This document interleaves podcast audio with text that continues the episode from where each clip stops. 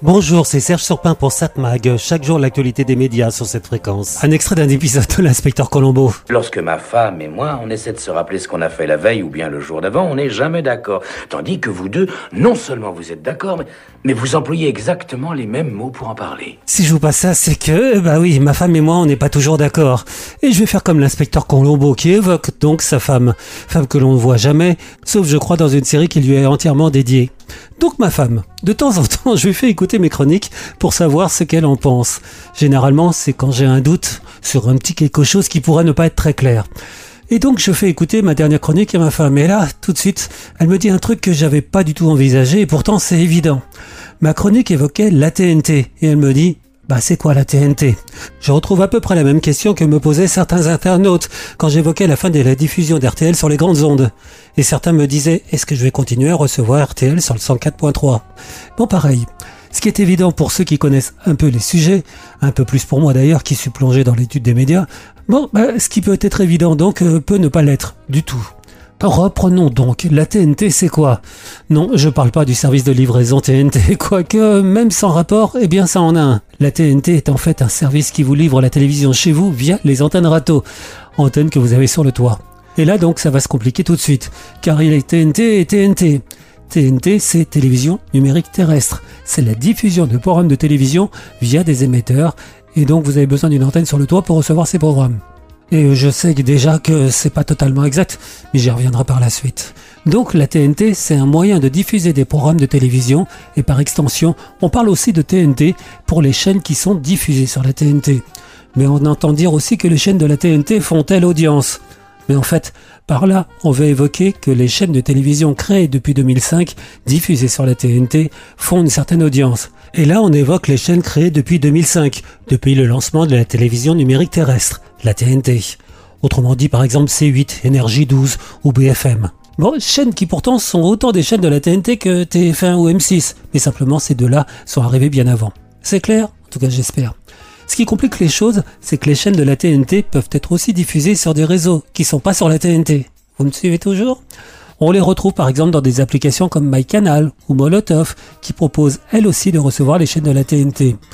On retrouve encore ces chaînes en diffusion par satellite, et là il faut une parabole et un récepteur satellite pour les recevoir. Et on a aussi des chaînes diffusées via Internet sur des sites ou applis de chaînes, comme par exemple MyTF1, FranceTélé.com, M6Play ou Arte.com. Il faut entre parenthèses savoir que les chaînes dites de la TNT représentent 90% de l'audience de la télévision en France, même si en fait, seuls 20% des Français ne reçoivent la télévision que via une antenne râteau. Justement, j'espère ne pas me prendre un râteau avec mes explications bien complexes. C'est pas facile tout ça.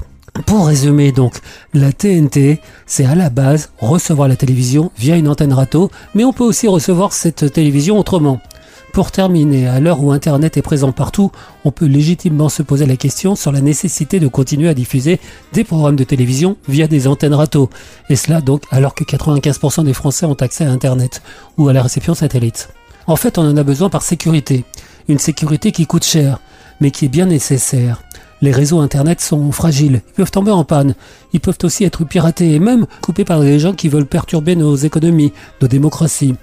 Gardons donc nos réseaux pour la préservation de la démocratie. Voilà, et maintenant je me tourne vers ma femme. Est-ce que j'ai été clair dans toutes mes explications? Oui, enfin presque. Cette mag, l'actu des médias. Bon, puisqu'on parle de TNT, qu'est-ce qu'il y a à la TNT ce soir à 21h sur TF1 Un? Film, Harry Potter à l'école des sorciers. France 2, Nos terres inconnues. Non, c'est pas rendez-vous en terre inconnue, c'est Nos terres inconnues. Ce soir, rendez-vous dans le Vercors avec Claudio Capéo. Euh, c'est en général euh, de belles images euh, ce programme. Donc rendez-vous en terre... Non, pardon. Nos terres inconnues ce soir dans le Vercors avec Claudio Capéo. France 3, une série. Alex Hugo. France 5. Cuisine créole, des goûts et des couleurs. Et des épicés aussi, évidemment. Fort. M6, la France a un incroyable talent. C'est toujours intéressant, c'est toujours marrant. Oui.